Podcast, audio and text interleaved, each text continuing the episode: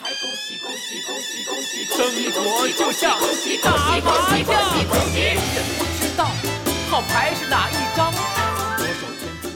祝大家这个新年发大财哈！因为这个，我觉得对所有人来说都非常重要。我觉得有钱就有自由嘛，这个是很关键的。对，人间那么大，都爱我猫爪。跟我来，跟我来，跟我去发财。跟我来，跟我来。呃，二零二四年要给各位听众、各位客户、各位主播的一个祝福，就是二零二四要有钱、有自由、有权利。哎呀，有权利。啊！就他是一个祥瑞，对吧？他是一个祥瑞。那我们今天就来研研究一下这个祥瑞。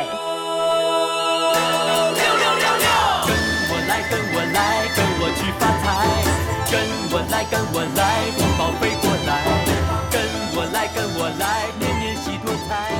跟我来，跟我来。过年好，大家好，我是疗养院的主播小猪猪。大家好，我是多瓜切菜狒狒。这期是一期这个串台节目哈。为什么说我们俩串台呢？因为我们俩都是非常爱赚钱的人啊，就是，然后呢，都都属于是财迷。就说到我俩都特爱搞钱，因为平时我们见面的时候也在说，哎，最近有什么能搞，对吧？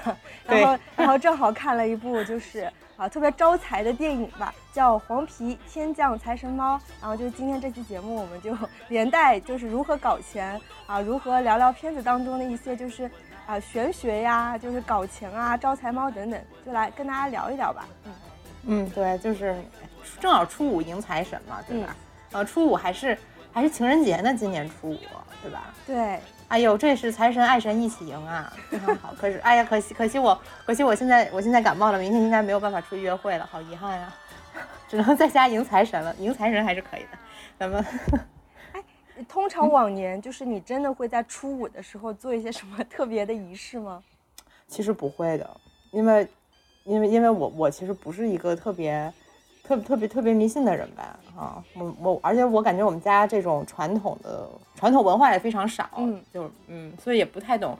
所以今天我要讲的很多呃玄学呀，还有民俗都是我现查的。如果说说的不对，欢迎大家在评论区给我给我指正哈。嗯哎，说到就是招财，因为就是我们、我们家里其实算是相对有点迷信的家庭，所以就是初五的时候，你说招财，但是也没有什么特别的仪式。但初五的时候一定会呃给家人再发一波红包，因为其实发红包大年三十或大年初一的时候大家已经发过了嘛，但初五的时候会再发一次，就是红包，就讨个吉利。还有呢，就是你知道现在大家都是电子支付了，对吧？都不太用现金。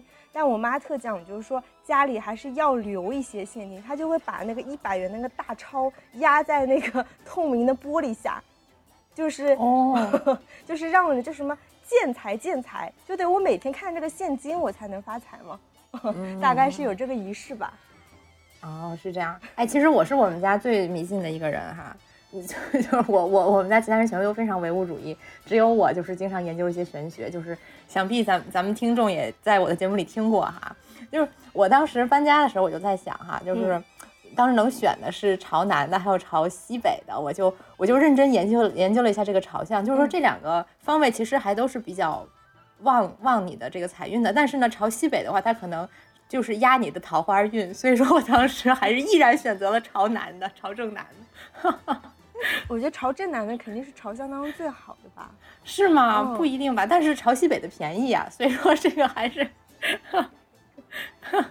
这个这个还是需要算计一下的，还是需要取舍一下的。嗯嗯，哈，我以上都是在开玩笑哈，咱们要不然切入正题吧。好，哎，说到就是我刚刚我们俩都看了那个电影《黄皮天降财神猫》，其实现在排片特别少，对吧？即使是在上海，其实整个我发现基本上排片可能只有百分之一到百分之二的这个对，排片度，是还挺可惜的。我又跑到，嗯，对我跑到闵行去看的，太远了啊！一些比较近的那个电影院都是放在早上九点左右。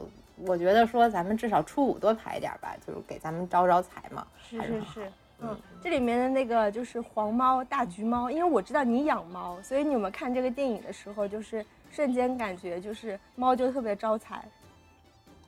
我觉得得分什么猫吧。我觉得我之前的猫也不招财，啊。之前的猫，我现在已经不养猫了，之前那个猫已经扔给我前男友了，是这样的啊。嗯，就我觉得那不招财，那每月花好多钱呢。我觉得可能说是在这个电影的逻辑里边，但是咱们仅就这部电影而论哈，不光不止就是民俗，就是在这部电影里面的招财猫其实是貔貅嘛，对对吧？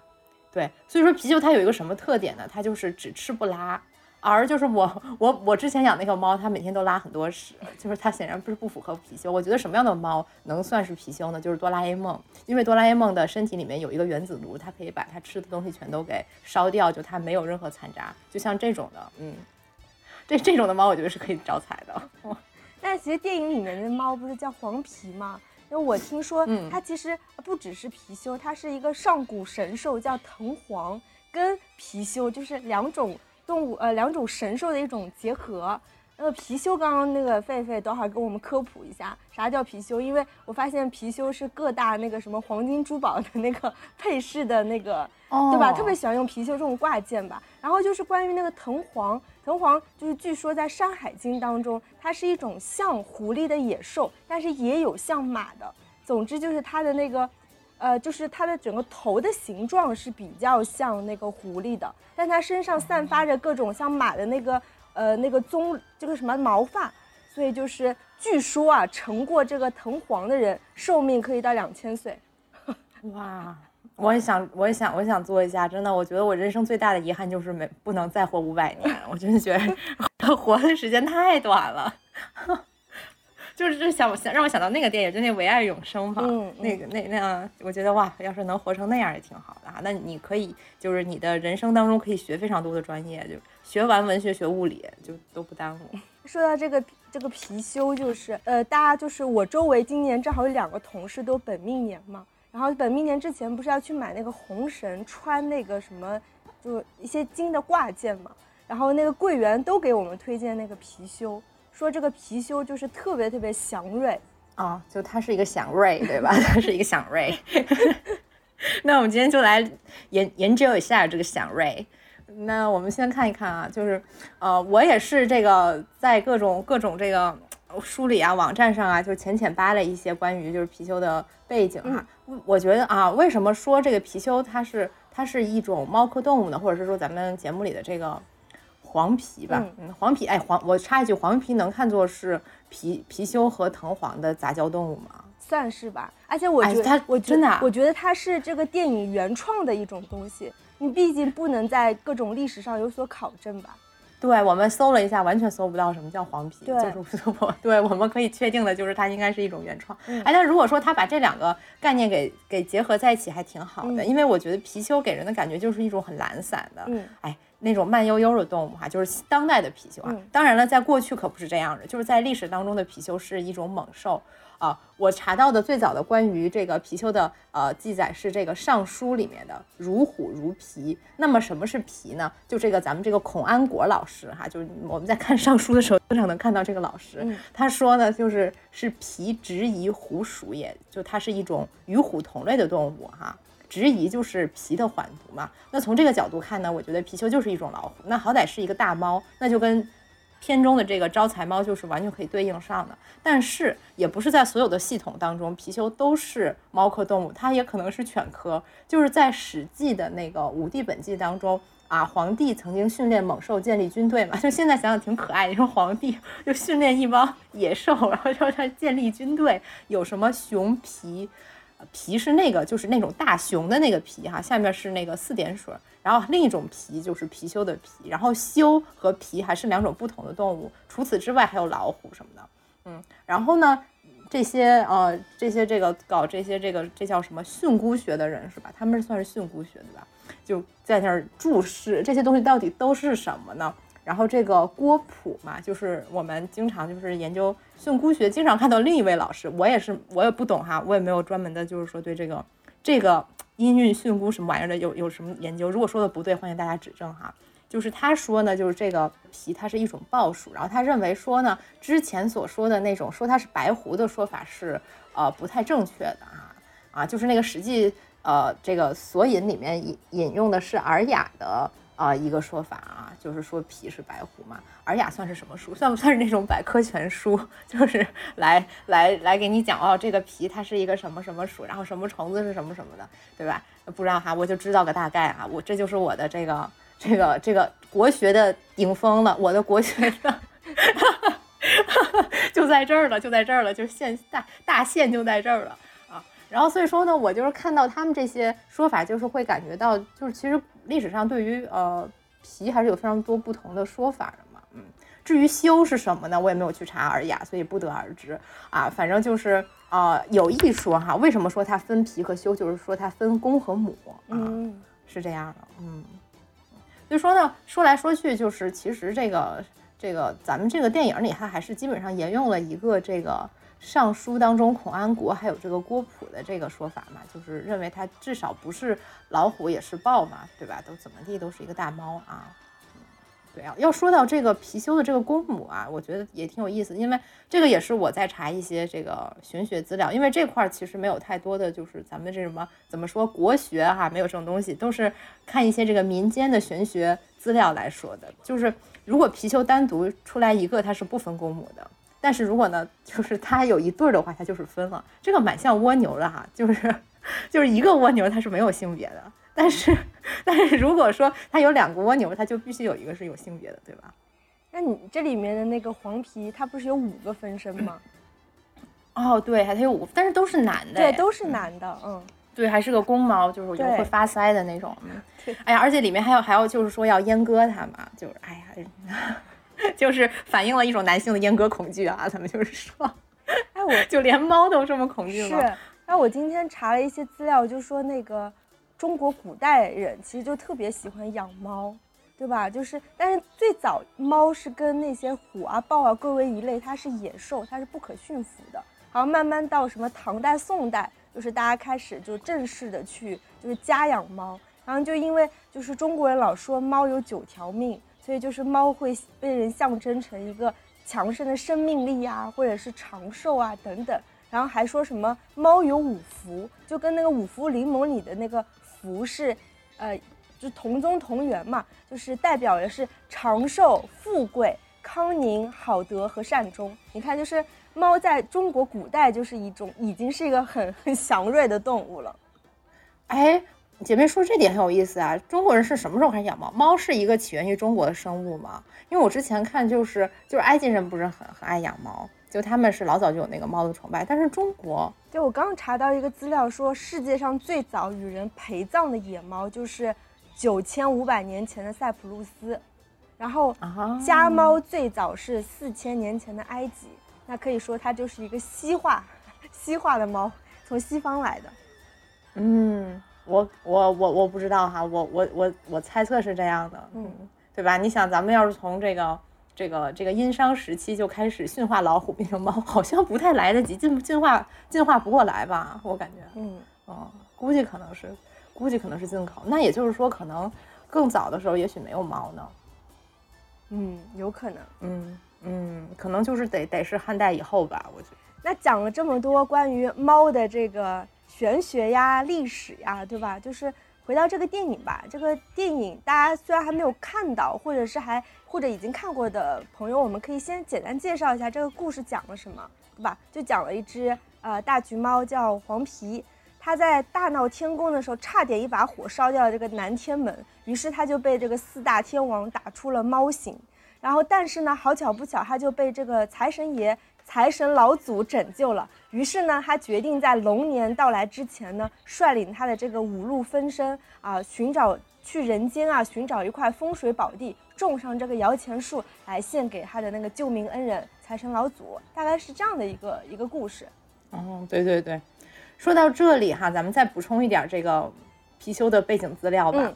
就是就是为我当时看这个哈，我就在想，为什么说他跟这些大闹天宫的人，跟这些天庭都有很很多的关系哈？我还去看了一下那个《西游记》，其实《西游记》完全没有提哦，就是《西游记》没有什么没有什么关于这个貔貅的这个资料，但只是说有一些什么豹子精啊，然后我看有一些人说，哎，这是不是貔貅之类的啊？但是我我倒是查到，确实在一些民间神话当中，就是说这貔貅是天庭的这个巡视官嘛，嗯，是有这个说法的。然后据说他在天庭的时候，本人也非常想。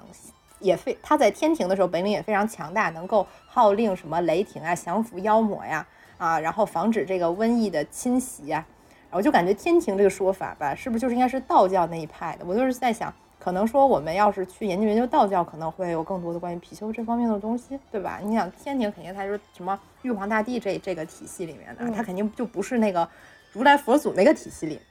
对吧？这是两个，这其实是两个体系，只不过是在这个《西游记》还有我们平时的这个民间神话当中，就都被混淆了，混成一个东西。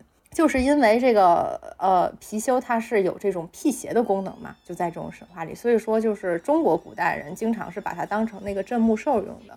就我们经常看那些唐三彩里头那种长大犄角、那种龇大牙的那个形象啊，其实那个也是貔貅啊，只不过是有一些书里面会把它就是称作为辟邪。嗯，其实从嗯这个。本质上来讲是一个东西啊，嗯，对吧？我觉得就是你看镇墓兽吧，基本上就是最典型就是唐三彩嘛，对吧？这个很很多见，还有那个木木质的，有石质的呀什么的也都有，那个就比较大嘛。你比如说，呃，就是一些，尤其是一些汉代的亡灵，它它的那个门口，它的 门口就会跟一些什么石羊、石马放在一起，就是一个什么震慑凶祟哈。还有一些什么青铜的也是有的。哎，我就在想，你说，你说这个。咱们能直接，且不说咱们没有这个钱哈，咱们就说咱们要有一天暴富了，咱们买了一个唐三彩的辟邪，买了一个唐三彩的辟貔貅，你说能摆家里吗？镇木兽啊，那可是。但是同时他他又辟邪，哎呀，这个这个这个很纠结，对吧？我觉得咱真的暴富了，肯定得有院子吧。所以那个，你说那院子，那不是，那你院子门口摆镇木兽，但是也不是不行啊。我当时看那个 Rick Owens。他家里不就摆了一个那个那个埃及人的那个石棺嘛？就就摆家里。我觉得可能说你要真这么厉害，你不信这些可能也行吧。哎呀，我觉得可能又又扯远。对，命就足够硬，就镇得住那些东西。然 后对命足够硬，就是哎呀，希望咱们有一天就是足够有钱，命足够硬。是，就就买个镇墓兽，就买个大猫的那个什么唐三彩，或者是那种青铜器，就摆在家里的院子里。招财，镇宅，对对对，对吧？是的，镇宅，对，对，就是你命足够硬，它就变成镇宅的。哎，说得通，说得通啊！在这个民间传说里，哈，就是啊，比较晚近了之后，慢慢就转变为一个这个怎么说呢？一个招财的这么一个祥瑞了哈。嗯。就具体怎么转变的，我也没查到哈。我就在猜测啊，是不是以前那古代人，就是比如说在这个这些这个什么帝王陵墓周边，就是。溜达就是说，哎，你摸一下那个，你摸一下那个真木兽，你敢摸你就发财。最后胆儿最大的那个人摸了，但是因为他本来就是一个胆儿最大的人，所以说他的命中他就是带财，所以说他最后真的发财了。所以说大家以后就会觉得这个摸一摸貔貅啊，或者是说你带一带辟邪是变成了一个招财事儿哈。我我我的一个揣测哈，我在想会不会是这样啊？然后就是就是就是怎么说呢？咱们刚刚不是说貔貅分公母嘛？嗯嗯，就是按照这个民间的这个说法哈，就是这个公貔貅代表财运，母貔貅代表财库啊，就是一个是赚的，一个是收的嘛，对吧？就是你一次要是收藏一对儿的话，就代表是有财有库，才能真正的招财进宝。嗯啊，如果是这个戴在手腕上的话，你最好是一手戴一只，避免两只兽打架啊。这是一个说法，但是呢，就是我在这个网上的不同的这个玄学大师那儿也看到不同的版本。就是另外有一位理性玄学大师说，就是貔貅最好不要戴，还是放在家里摆着比较好啊，是这样的。也咱也不知道哪个是真的哈，我觉得还是根据自己的那个命的软硬程度来。软硬程度对。就怎么摆呢，也是有很多很多讲究的哈。就是招财貔貅，它是不能对着大门和厕所摆的哈，它应该是斜对着大门，或者是对着窗外摆，这样呢可以避免财气外泄。这个真的是非常的直接哈，就是没有啊，同时也可以让这个貔貅更好的守护家庭财富嘛，嗯。然后呢，这个招财貔貅可以摆的地方是客厅或者书房，但是呢不能摆在卧室，因为长时间对着人的话，就是会对人的身体产生一些不利影响。并且就是貔貅的摆放的高度不要超过主人的身高，否则呢，就是它看不到主人，也无法发挥招财的作用。但还真的是不会低头哈。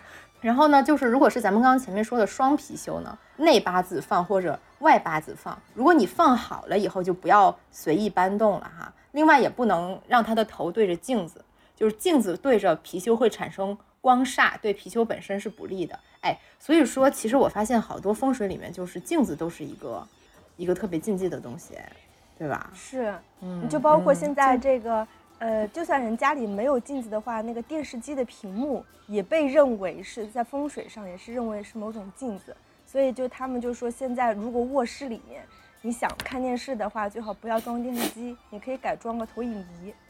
哦，是这样。天哪，我的床就对着电视，然后赶紧改改。然后就是对，因为有一些比如说已经装好了呢，应该是拿一个什么布之类的，就晚上就把那个电视机的屏幕罩起来。当然这已经是非常 玄学的领域了，不过我是真信这个，所以我就后来就没有装电视机，就改做投影仪了。嗯，哦，就我觉得这都是这个怎么怎么说呢？宁可信其有嘛，吧？对对就是啊。嗯，最后还有一个供奉貔貅的方式，就是说在他的面前放一杯水嘛，因为就是貔貅是龙的儿子，就是龙生九子之一的那个子之一，他离不开水啊。但是同样的，就是说水的高度不能超过貔貅的头。我我想可能这样他就喝不了了吧，就非常的懒。现在就是变，现在已经从猛兽变成一只大懒猫的感觉啊。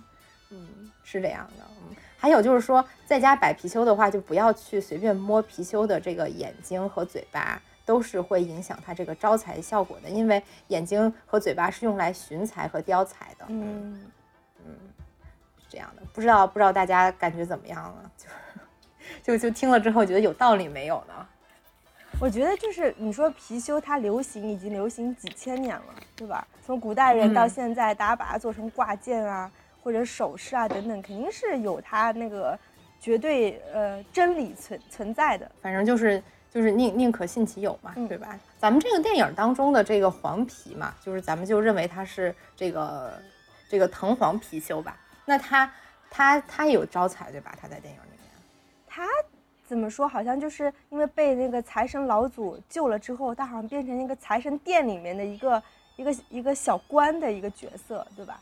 他不是就是一个要，所以要种那个摇钱树来招财嘛，所以他也可以算是一个财神猫吧，就是人家是正经有官职的猫，不是用来捉老鼠的猫。他不是多次就是他的几个好朋友就说：“哎呀，你要是种不了摇钱树，没事儿，你回去还可以抓老鼠。”他就对他这个身份特别不屑，他觉得他是财神猫，它的作用不是用来抓老鼠的。还挺还挺胸有大志的。是，这个我记得这个电影里面还出现了，就是他和那个孙悟空的那一段往事，对吧？嗯他这个和之前的那个《大圣归来》是什么？是姊妹篇呢？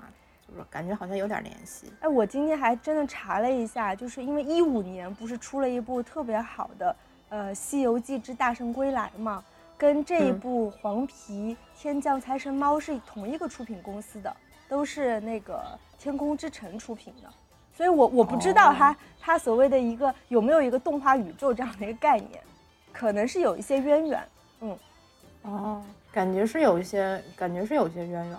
嗯，就是这个，我我当时还看，就是他不是跟那个那个六耳猕猴在那打仗嘛？嗯，就是那个，就是在这个黄皮这个动画片里面也有一些就是这个大圣宇宙的一些故事啊。然后他还提到了有一个有一个大反派叫魔王波旬呐、我觉得他们这个背景资料做的还蛮好的，因为这个就是另一个体系的东西，这个就是那个佛教体系的东西。嗯啊，是这样的，就是魔王波旬也是属于是这个佛教里面一个比较，呃，怎么说呢，比较经典的一个一个恶恶魔吧，想去扰乱这个这个佛以及弟子的这个修行。行，其实想想也挺幼稚的，就是动不动的就过去扰乱一下人家，就是不是那么容易找到的一个文化标志吧？因为他在《西游记》里也确实没有提到，就说明功课做的还挺挺深入的哈。其实我有时候在想，其实《西游记》如果把它给非常深入的去呃挖掘下去的话，其实是有非常多的，就是道教和佛教的，就是两个体系的东西就混杂在里面啊。包括突然想到那个谁，就是《西游记》里头那个地藏王菩萨那个谛听嘛，嗯对吧？嗯，就是我我当时在想说，谛听会不会也是一种貔貅呢？但是最后我研究了一下，发现它应该不是。谛听它好像是一个一个一个算是一个犬科的动物吧，嗯，而且它其实它本身它跟这个辟邪也没有什么太大的关系，我感觉它的作用就是就是主要就是在判断这个谁是真美猴王假美猴王，就是在《西游记》里头啊，这个其实又跟这个大大圣归来接上了，我是真的觉得像《西游记》啊，它这些 IP 就基本上这几年国漫的一个大的灵感来源，对吧？就是取之不尽，用之不竭。它的任何一个小细节拿过来，他们就可以延伸出一个系列的，就是动画宇宙 IP。所以我觉得这里面的黄皮，它当然就是你说跟那个《西游记》大圣有特别直接的关系，肯定是没有。但它毕竟借用了他的一个就大闹天宫嘛，它其实也是被贬下凡嘛。来来历劫来的，但是我觉得这些 IP 的那个元素用上了以后呢，对于观众，无论是说一些可能青少年呀，还是我们这些成人，就一下子能 get 到这个猫是从被贬的天上的神仙来做一些事情，就感觉算是一个怎么说，就我们国家的宝藏，然后继续在被挖掘吧。而且你有没有觉得这个动画片，我我觉得它在技术上还是比较考究，它的美术上真的特别。繁杂繁复，什么敦煌风，对吧？你你跟我说那天看了敦煌风，我脑子里回忆一下，是不是那些祥云就特别像敦煌风的东西？对，还有一些什么飞天什么的。我觉得敦煌风最近好像就特别热吧，就是很多的那个动画片啊，或者是一些这个这个跳舞的呀，就是都特喜欢弄这弄这个风格。我感觉，比如说我小时候哈，感觉还很少有就是做敦煌风的。动画片啊，对吧？就是感觉近几年吧特别多，而且现在敦煌风也算是流量密码。你知道，就是在莫高窟那边的真 实的那个敦煌那边，说现在就是拍一套那敦煌飞的那些什么写真啊，都已经排到第二年了。就是哇，声音就，你看突然火爆到突然就特，对，突然就特别火嘛，对对吧？你看这个，我觉得你像我，我小时候就大家好像都没有就是喜欢。敦煌啊，这个体系的东西，还是就是说没有被发掘出来吧？也许是那个时候。嗯，对，再加上就是敦煌，我们印象中，因为贝贝你之前不是学过一段设计嘛，所以你对它的一些美学风格就是能解读一下吗？因为我印象中敦煌风是那种，比如说颜色，它可能是那种红的和绿的为主的一些复古风，再加上它的一些线条感觉特别明显。然后就是背景层次感，好像就所谓的那个电影的景深也特别特别多，是这种风格吗？我觉得它还是以那种黄黄绿吧，黄绿青这种颜色为主吧。我感觉啊，虽然说那个时候敦煌壁画可能就是人家什么颜色都有，但是关键是咱们现在看到的就是一个剥脱了的，就是一个氧化了的效果，对吧？对对对，对，所以说感觉就是就是敦煌风的那些颜色还是以这些什么黄绿蓝为主。不知道啊，嗯，感感觉是这样的，嗯，再就是我觉得它的那个线条就是比较的流畅，就是那种流线的那种线条比较多，然后，然后，然后人的那个形态，我觉得也和就传统中国的那种立正的人肯定也是不一样的，就是咱们的这个这个汉族人是多么不擅长舞蹈的一个民族啊，就是四肢僵硬，但是就不像人家敦煌。的那个那些大女的那些天女哈，人家都得是那种折着身子，都得是这样的。我觉得这个啊，这种东西可能放到那个动画里头，视觉效果比较好吧。嗯，再就是它整个还是一种比较繁复的一个美学吧，就叫极繁主义的嘛美学嘛。嗯嗯嗯嗯嗯，它你你比如说要是比如说一些什么嗯那种。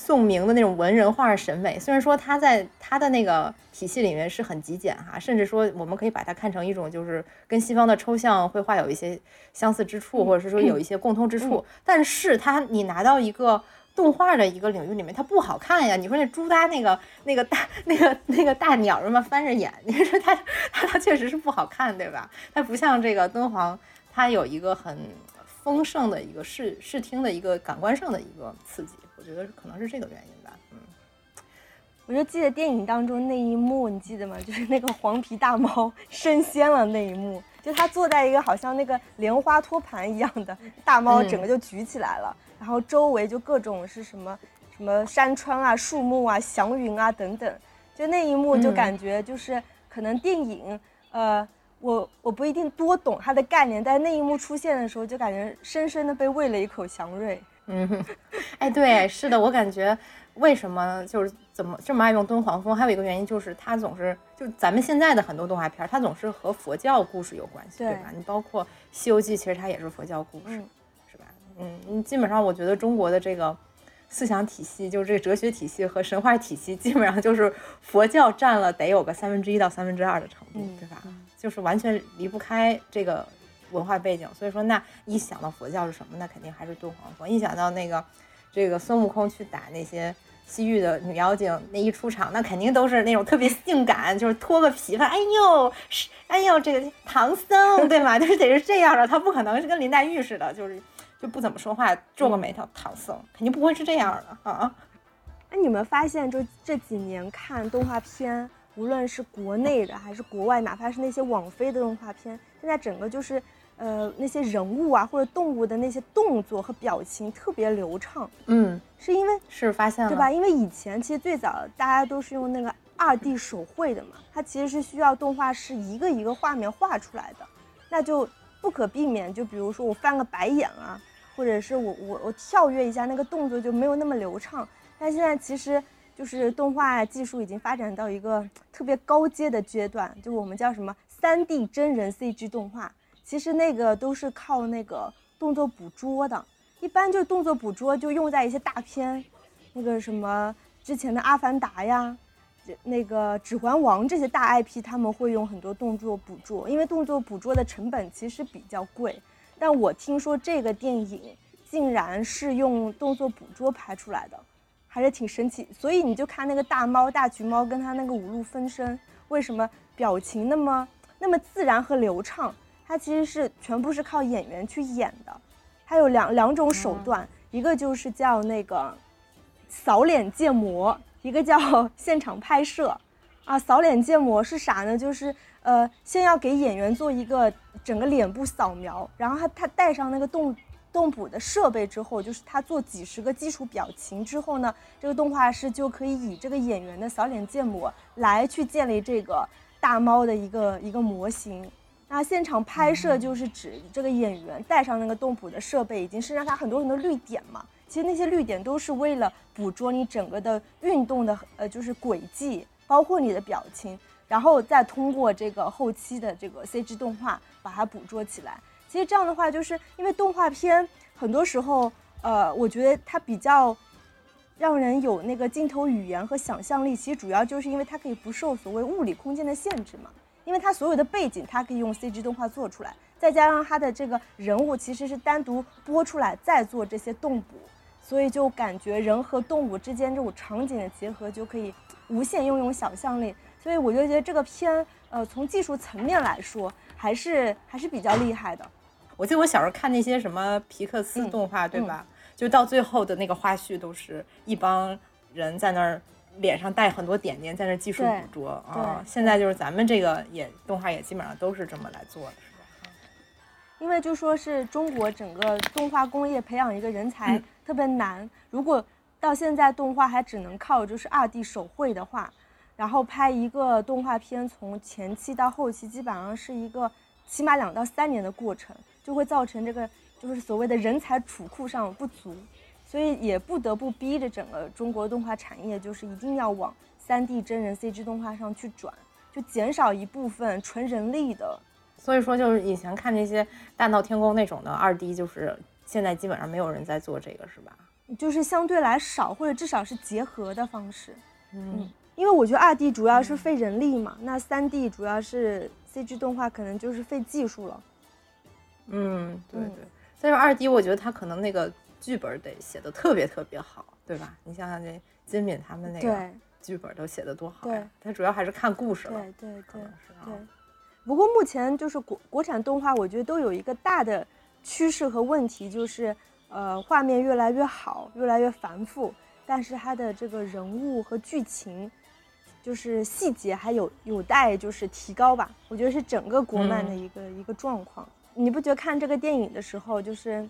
他经常就是给我们喂了一波鸡汤，对吧？然后又让我们反思了一波。然后这其中有一个那个五路分身的那个猫，它不是去去什么元宇宙讲那个财富课了吗？啊，对对对。然后不断的就是在去质疑说，到底什么是财富？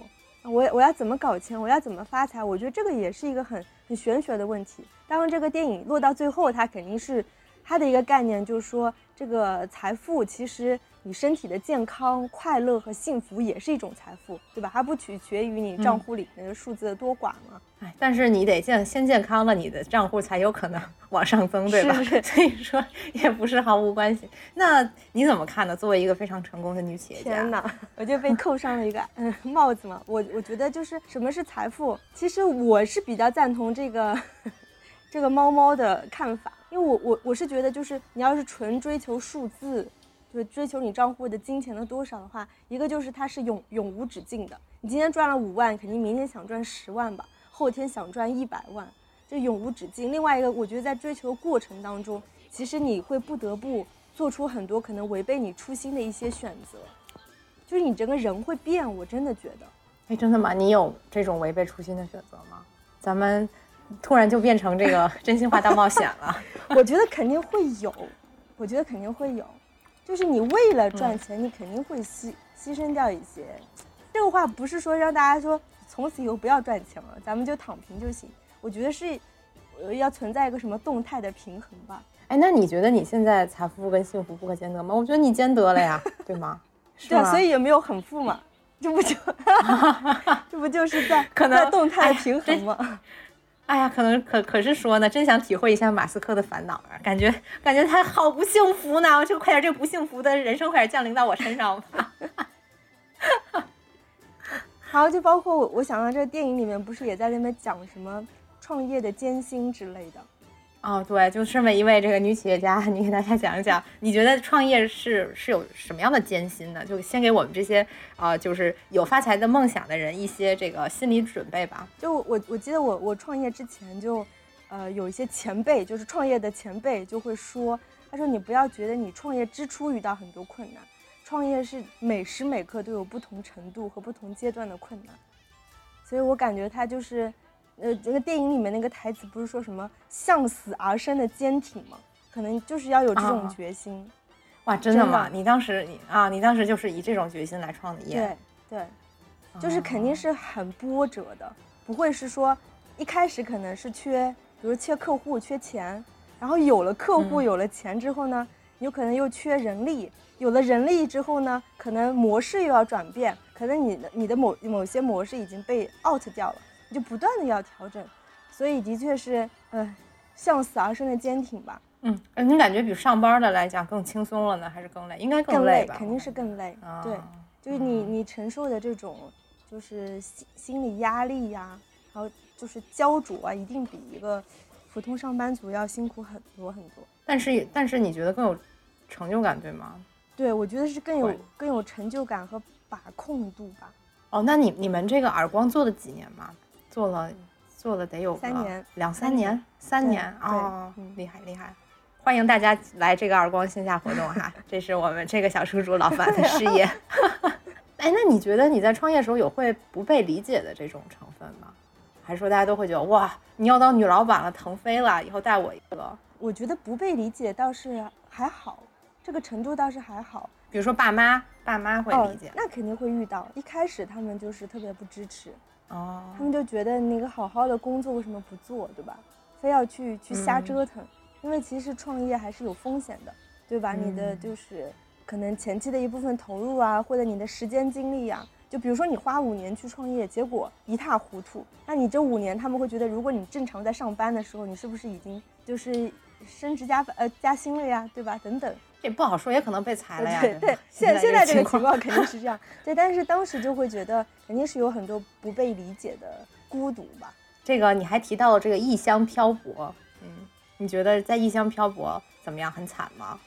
也没有吧，我觉得其实 也没有，其实我觉得啊也没有，对吧？其实你，我觉得咱们都是属于就是回老家应该已经回不太去了，对，因为我我当时啊，我就是过年时候就是看我那些高中同学，真的就是你感觉他们就是迅速的就变成了一个中年人啊，就在就在老家的同学，我是觉得就是说真的很难与他们就是产生很多的共鸣，也不是说人家不嗯。好哈，就是说确实是你要想要回到这么一个呃非常固化阶级非常固化，或者是说整个生活状态非常固化的这么一个环境，就是感觉已经没有我的立足之地了。那不漂泊能咋办呢？就没办法呀，嗯，对吧？那你是怎么觉得？因为这个电影里面不是有，反反正是一个主题曲，什么不是不断的在唱这个什么异乡漂泊的猫猫啊，还在五路分身的猫猫等等。其实我觉得，我我们站在我们这种在一二线城市奋斗的年轻人来说，其实不算是漂泊吧。大家可能不会说自己给自己贴上个标签，我就是在什么上海漂泊着。其实我是觉得，哪儿有自己喜欢的事业，或者哪有自己喜欢的人，那就是一种家吧。对我，我特别同意你这个观点呢。我也是这样。其实我也不是那种故乡情节特别重的人。我觉得不管是对，不管是是在上海，还是说以后，比如说去了伦敦，或者是说去了巴黎，去了纽约，那又怎么样呢？就是你那个事儿在哪就去哪儿嘛，对吧？其实就是这样，就是这么简单啊。嗯，而现在又不是说这个这个。好像跟过去似的，好像你，比如说你，你去这个去个伦敦，你还得远渡重洋了，你还 对啊，一坐 船坐半年，对吧？你一张机票嗖嗖就来了。我觉得这个对我，我我甚至我爸妈都非常看淡这个，就觉得说也无所谓。哎，再还还有一个就是，我觉得也可能是因为现在，比如说你在一二线城市的这个年轻人的结构也发生了一些变化。比如说过去的话来讲，我当时看那个郭敬明哈。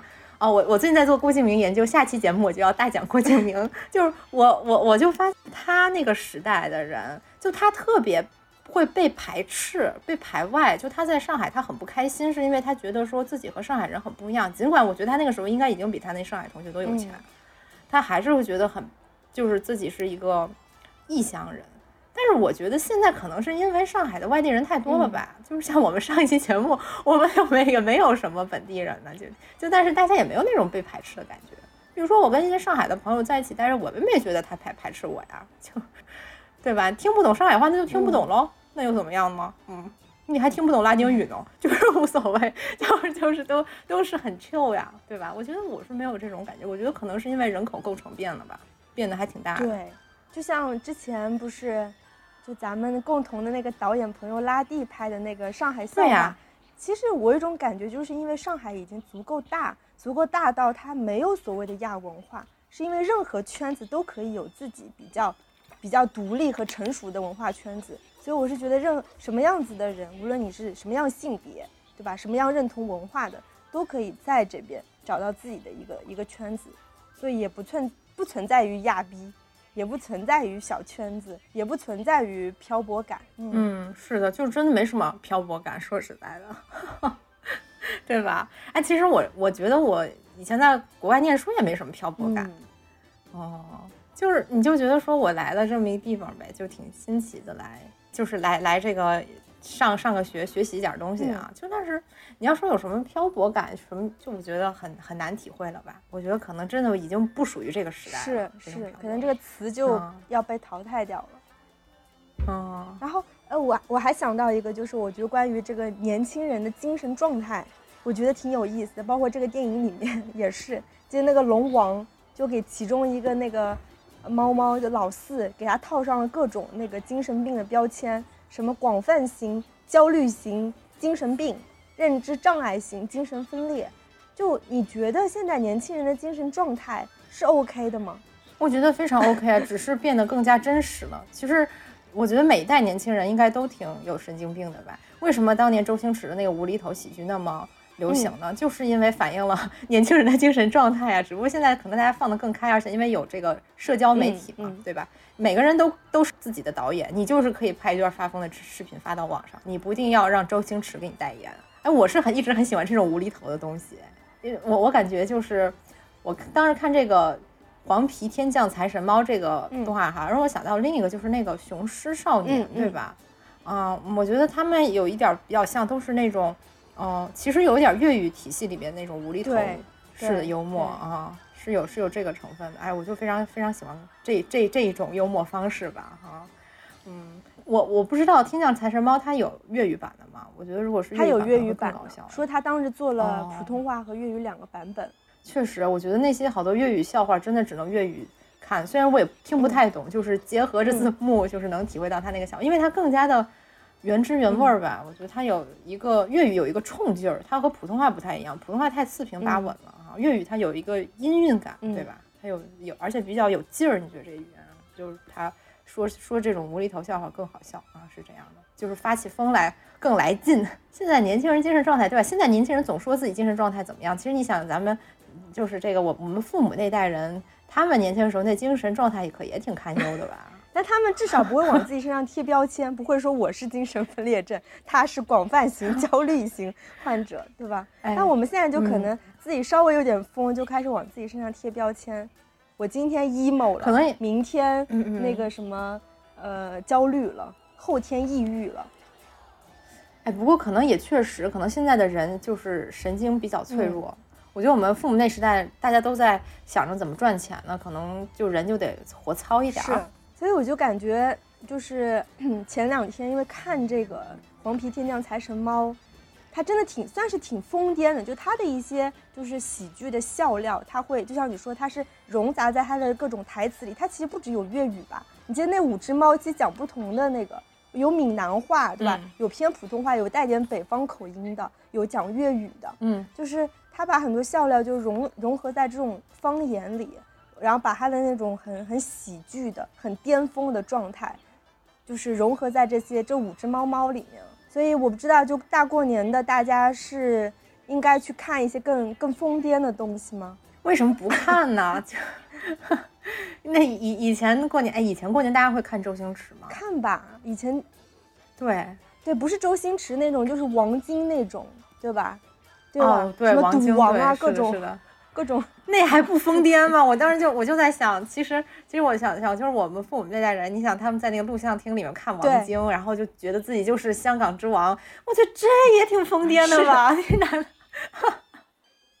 对啊，所以说我觉得这其实一脉相承了呀。我觉得其实现在的贺岁档好像比较少有这种疯癫之作了。所以说咱们就说其他的一些片子也非常好哈，就是但是好像嗯没有那种全家一起大发疯的这种这种这种片子可以看，很多年没有了。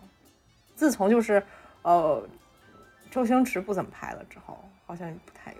对，因为今年虽然贺岁档喜剧也挺多，对吧？贾玲的那个《热辣滚烫也》也是很喜剧，然后那个但它不是它不是发疯喜剧，励它是励志喜剧，对对对对对。然后啊那个《飞驰人生二》我还没看，但是他们都说挺好笑的，但应该是属于比较直男的 笑话，哦，对吧？哇 就就那个坑味儿贼重了。我们就是下下期节目要着重分析啊，韩寒与郭敬明。哎，真的相比之下，哎，你还真别说，我觉得郭敬明有那么一点儿这个意思。《小时代》不也是集体发疯吗？是对吗？对，当时我看《繁花》里头那个。他不是第一集出来就放了那个“友谊地久天长”，我一下就穿越到《小时代》了。小时候就觉得说，我怎么就可以去看这种低俗的东西？长大之后，我觉得我好爱呀、这个精神状态就是顾里就是我本人，就这种感觉。所以说，我觉得对那个是一零年代的，然后周星驰基本上也是一几年之后就不太拍对了。嗯，所以说现在咱们就指着这个黄皮天降财神猫给咱们一点儿良好精神状态吧。对，我觉得你可能去看了以后，虽然有可能会有点晕，就糊里糊涂，因为它的台词密度特别大，对吧？然后笑话的点，然后甚至还感觉自己被讽刺了。就尤其刚刚说那个精神病那一段，我感觉可能我们嗯在座的所有人都会被他戳到，暗暗戳到了，也在怀疑自己是不是也有点精神不正常。啊，没关系，没关系的。我觉得，呃，不是那个谁说嘛，弗洛伊德说是弗洛伊德说吧，人类就是巨大的精神病，还是说人类都是有疾病的，就是没有一个人是没病的啊。所以说，从精神分析的角度上也是说得通的。嗯嗯嗯，是这样的，是这样的，也是很好的体是，验。就大过。年的看个热闹，看个招财呗。嗯，对，看着这晕晕乎乎当中就是招财了，就赚钱了。哎，真的希望发财，真的希望发财。那咱们最后就是还是要祝大家这个新年发大财哈，因为这个我觉得对所有人来说都非常重要。我觉得有钱就有自由嘛，这个是很关键的。对，对，我觉得就是、嗯呃，二零二四年要给各位听众、各位客户、各位主播的一个祝福，就是二零二四要有钱、有自由、有权利。哎呀，有权利。对呀、因为二零二四年是龙年，我们一说到龙，我们就想到了什么？权力的游戏，啊对吧？所以说，对对对，就是要有要有权利。这个利可以是那个呃力量的力，也可以是那个利益的利。我觉得这两个利都挺好的，就是要有权利。嗯嗯，我们就是要大玩权力的游戏，祝大家在二零二四年都成为这个权力游戏的赢家啊！是对，祝大家在二零二四年都能够成为这个呃财神猫，就自己招财，然后给别人招财，嗯大家互相都招财。对，互相招财，哎，太吉利了，太吉利了。所以说，最后还是呼吁大家，就是呃，过年的时候没事儿可以去看一下这个片子啊，《黄皮天降财神猫》，还是呃非常值得一看的，而且非常适合，我觉得带着家里的这个这个老的老的小的小的这些去看啊，也也挺适合，就是什么闺蜜朋友大家一起去发疯。啊，对对对，是的，一起去发疯是这样的。那咱们今天啊，节目就对，到这儿了节目就。到这里了，然后欢迎大家的收听，然后再呃谢谢狒狒来我们节目串台，然后对吧？我觉得我们很多话题可以之后找一些契机再聊一聊，可以聊深度一些。嗯，对对对，就是尤其是一些成年人的鸡汤话题，我觉得咱们可以就是再大讲一行下行。行好，那这期节目就到这里了，拜拜。拜拜。我